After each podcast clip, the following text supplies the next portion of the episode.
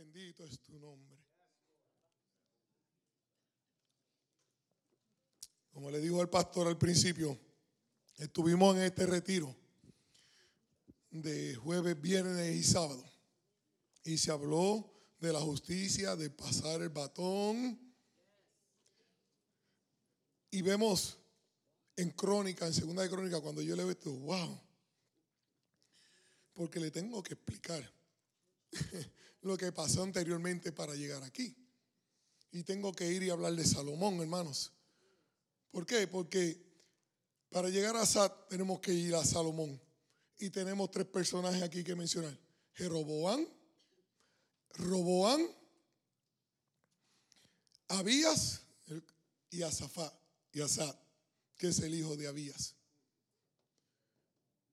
Sabemos que Salomón era el rey de todo Israel. Pero en su decadencia ya, cuando está llegando anciano, para partir, se le presenta un profeta a Jeroboam. Y cuando yo busco el significado de Jeroboam, dice, el pueblo contenderá. Ay, santo. So Jeroboam, este profeta, lleva una túnica nueva y la parte en, en 12 pedazos y le entrega 10 a él. De las 12 tribus, 10 se le dan a Jeroboam. Pero Jeroboam en ningún momento le pregunta al profeta, ¿qué hago con esto? ¿Dónde tú quieres que yo lleve a tu pueblo? Jehová, ayúdame a dirigir tu pueblo. No le pregunta en ningún momento, ¿por qué tú me das diez ciudades a mí? Sino que Jeroboam se enorgullece, se pone altivo, prepotente, se pone en contra del rey de Salomón, maquina en contra del rey Salomón. Cuando el rey Salomón se da cuenta de la actitud de Jeroboam, lo manda a matar, pero Jeroboam se la ingenió para escaparse a Egipto. Dice la palabra que Jeroboam era un hombre valiente y audaz, un hombre de guerra. Pero en ningún momento cuando leo la escritura, cuando le dan los diez pedazos del manto, él le pregunta a Jehová, ¿qué tú quieres de mí? ¿Acaso Dios te ha dado algo en tus manos y tú no le has preguntado a Jehová qué Él quiere de ti? ¿Acaso Jehová te ha puesto algo a tus manos y te ha ido a refugiarte en el mundo?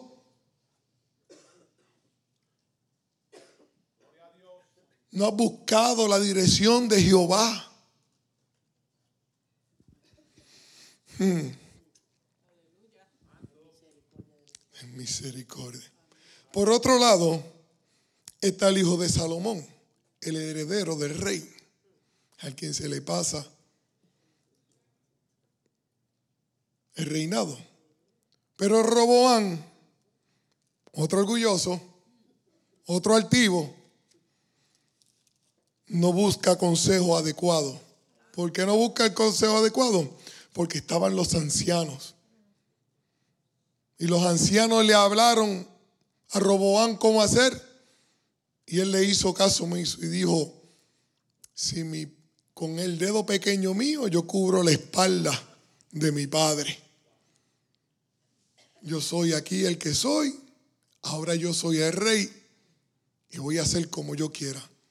Como yo quiera fue que fue a coger el consejo que no debió coger.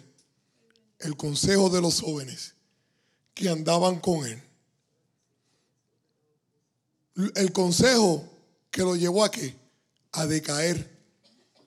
Porque hoy tenemos nuestros ancianos, hombres de Dios, que le han servido a muchos hombres de Dios, que nos dan el buen consejo, pero hoy, viendo en el mundo, teniendo conversaciones con jóvenes, se van con los jóvenes a buscar el consejo.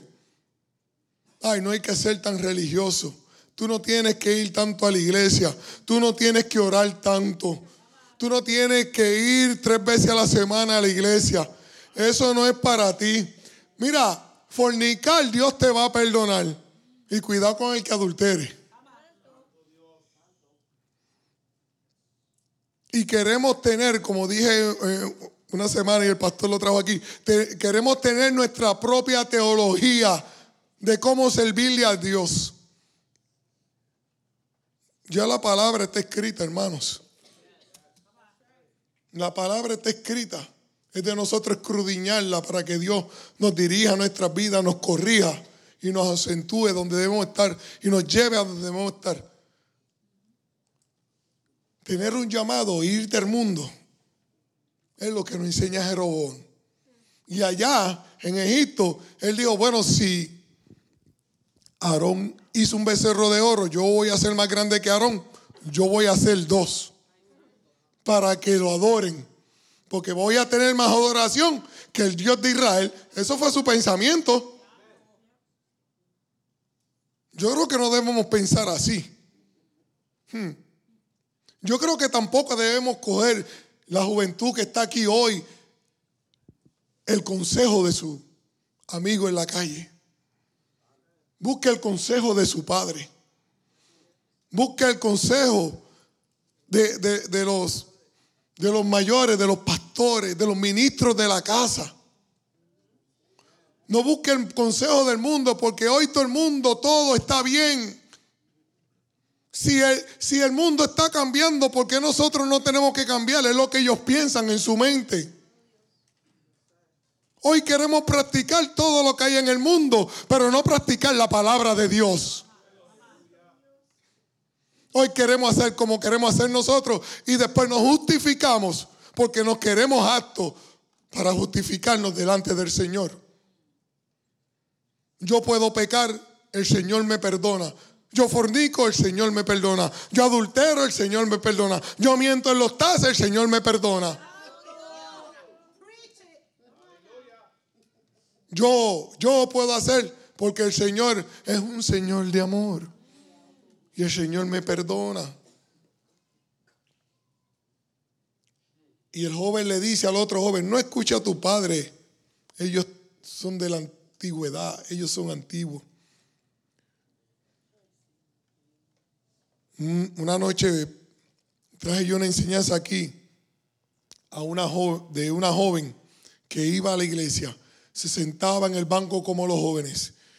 Y el pastor le daba la instrucción a los jóvenes. Y ella pensaba, él está viejo, pipón, calvo, por eso es que él habla así ya, si ya su tiempo pasó, pero el mío todavía no ha pasado. Y esa joven decidió irse al mundo. En el mundo fue infectada con el SIDA. Y, su, por, por consiguiente, su hijo también fue infectado por el SIDA.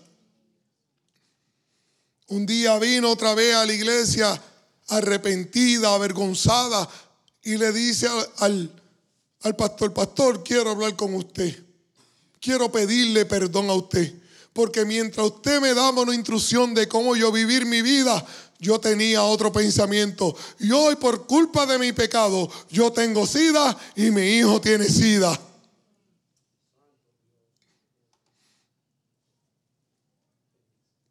No vine aquí buscando el perdón, no vine aquí buscando la misericordia. Pero ese fue su testimonio. Testimonio que la llevó a la muerte. El pastor le rogó, Mija, tenemos un Dios que perdona, tenemos un Dios que limpia, tenemos un Dios que sana, tenemos un Dios que restaura. Pero ella no quiso aceptarlo. Tengan misericordia de mí. Se fue de allí. Y esa joven cuando murió, lo único que quedó de ella fue un puñado de polvo. Porque eso somos. De polvo venimos y al polvo vamos. Busquemos el consejo. Busquemos ese consejo de nuestros pastores. Busquemos ese consejo de los ministros de la casa. Busquemos ese consejo. Roroboán no lo hizo. Roboán quiso hacer como él quiso hacer. Por eso dice en segunda de Crónicas 3:6, pero Jerobán, hijo de Ramá, siervo de Salomón, hijo de David, se levantó y se rebeló contra su señor. Y se juntaron con él hombres que vanos y perversos y pudieron más que Roboán, hijo de Salomón, porque Roboán era joven y pusilánime y no se defendió de ellos. No se defendió de ellos. Tuvo miedo. Porque dice en, en Segunda de Crónica, en el capítulo 11, cuando vino Robán a Jerusalén, reunió de casa de Judá a 80 mil hombres cogidos de guerra para pelear contra Israel y así volver el reino a Roboán.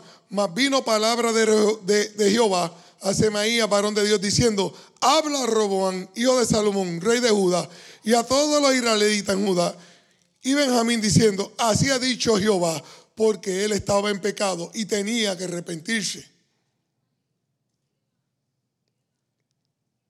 Pero Roboán era pusilánime. Cuando buscamos el significado de lo que es pusilánime, dice que muestra poco ánimo y le falta valor para emprender acción, enfrentarse al peligro o dificultades o soportar desgracia. Ahora, Roboán había hecho mucha fortaleza. Y te digo, ¿de qué te vale tener una fortaleza si eres pusilánime? ¿De qué te vale de tener un ejército grande? Decir, como era Roboán, yo tengo un ejército, yo hice una fortaleza aquí, tengo muralla, pero no se enfrentaba, no tomaba la, no emprendía la acción de ir contra el enemigo, no se enfrentaba al enemigo, no se enfrentaba a, a los peligros ni a las dificultades, por no soportar desgracia. Era un cobarde, en otras palabras. Le tenía miedo a la guerra decía, yo no voy para allá. Y tengo que avanzar un poquito, hermanos, porque me quedan pocos minutos. Aleluya. Pero ese era el caso de Jeroboán y Roboán. Roboán, Jeroboán, para hacerlo peor, cuando llegó a Israel, sacó a todos los levitas, sacó a todos los sacerdotes, a todos los servidores. Y ellos se fueron caminando hacia Jerusalén, hacia Judas, Jerusalén. Y por ende, dice en el, en el segunda crónica 13:9, no habéis, eh, no habéis arrojado vosotros a los sacerdotes de Jehová, a los hijos de Aarón y a los levitas, y se habían designado sacerdotes a la manera de los pueblos de otras tierras, para que cualquiera que venga consagre con un becerro y siete carneros, y así sea sacerdote de los que son dioses. Mas cuanto a nosotros, Jehová, es nuestro Dios, y no le hemos dejado y los sacerdotes que ministran delante de Jehová son los hijos de Aarón y los que están y los que están en la obra son levitas. Son levitas. Tenemos que tener cuidado, aún los jóvenes, en nuestra adoración. Porque hoy el mundo nos quiere también otro tipo de adoración a nuestras vidas. Cuando adoramos al Señor, como hoy lo experimentamos aquí, vemos como el, el poder del Espíritu Santo se mueve y le da convicción a los corazones. Es el Espíritu Santo, es ese Dios que cuando tú adoras se place en inclinar su oído y escuchar tu lamento Pero Jeroboam no lo hizo así. Y Roboán lo hizo peor. Porque en el momento de la guerra, cuando atacaron a Roboán, entraron y saquearon la casa. Y se llevaron hasta los escudos de oro que habían dentro de la casa en Israel. Por consiguiente, el hombre quiere siempre suplantar lo que ya está escrito, lo que ya está hecho. Él hizo unos escudos de bronce. El brillo que había dentro del templo de Jerusalén, de Israel, se había ido porque ahora fue cambiado por uno de bronce. El oro nunca pierde el brillo. Pero el bronce, si tú es un chavito que es de bronce, se pone se pone, se pone verde, se pone de otro color, lo tiene que brillar, pasarle un paño para que brille y ese olor también no es bueno. ¿Qué cambiaste tú dentro de tu templo que ya no brillas? ¿Qué hay dentro de tu templo? Sacaste el brillo de Dios dentro de ti y ahora lo que hay es la oscuridad y la pestilencia dentro de ti. Porque no te has atrevido a enfrentarte al enemigo como debe enfrentarte.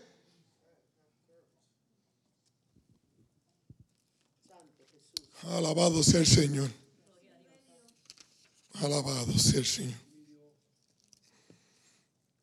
Por eso primera de Juan dice en el 2.15, no améis al mundo ni las cosas que están en el mundo. Si alguno ama al mundo, el amor del Padre no está en él, porque todo lo que hay en el mundo, los deseos de la carne, los deseos de los ojos y la vanagloria de la vida, no provienen del Padre, sino del mundo. Y el mundo pasa y sus deseos, pero el que hace la voluntad de Dios permanece para siempre, hermano. Permanece para siempre. Y tiene que permanecer en ti porque Cristo está por venir. Cristo está a la puerta. Y Cristo está llamando a su pueblo. Aleluya. Pastora, ¿me regala cinco minutos? voy, voy, voy un poquito más rápido para ir cerrando. Habías el padre de Asa, del cual leí, leí la historia. El nombre de Abías significa en hebreo, Dios es mi padre. Por ende, el nombre de Asa, hijo de Abías, decía, doctor,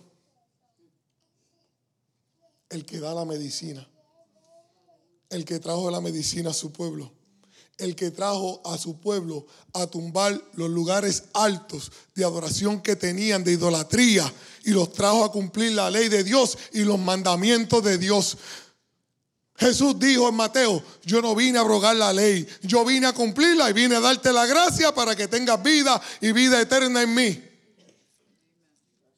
En ningún momento se departió la ley de, solamente se complació en Dios en darnos la gracia para que seamos salvos.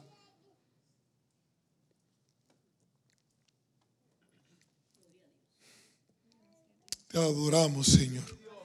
Por eso cuando este hombre se levanta contra Asad y va a atacar la ciudad, porque mira, cuando nosotros vamos a hacer algo, cuando nosotros caminamos como Dios quiere, cuando hacemos las cosas como Dios quiere, el enemigo se va a levantar contra ti, se van a levantar legiones contra tu casa, se van a levantar legiones contra la iglesia, te van a querer rodear a vuelta redonda para terminarte. En dos ocasiones trató.